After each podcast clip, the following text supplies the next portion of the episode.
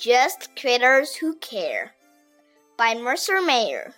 Read by Max. I play ball at Tiger's house. I hit the ball very hard. The ball flies next door. Uh oh, the ball is in the spooky yard.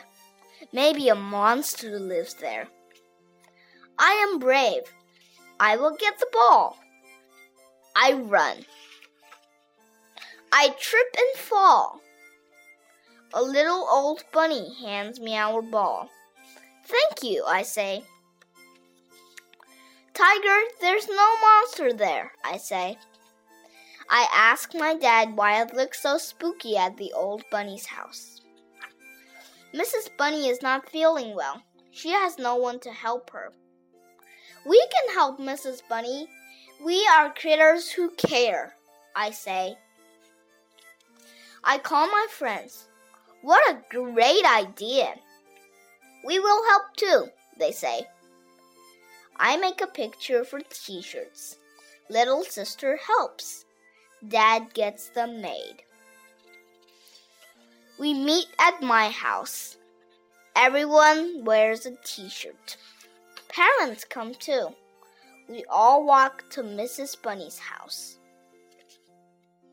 I knock on the door. Mrs. Bunny says, Hello.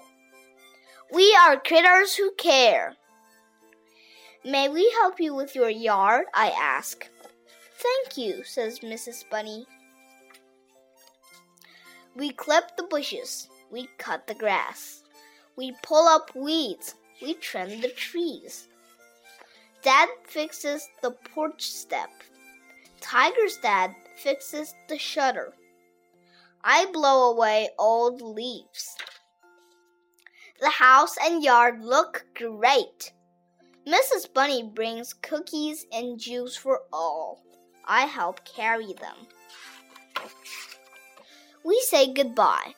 What should we do next? I ask. Little sister says, We can get toys for kids who don't have any. Everyone says, Good idea.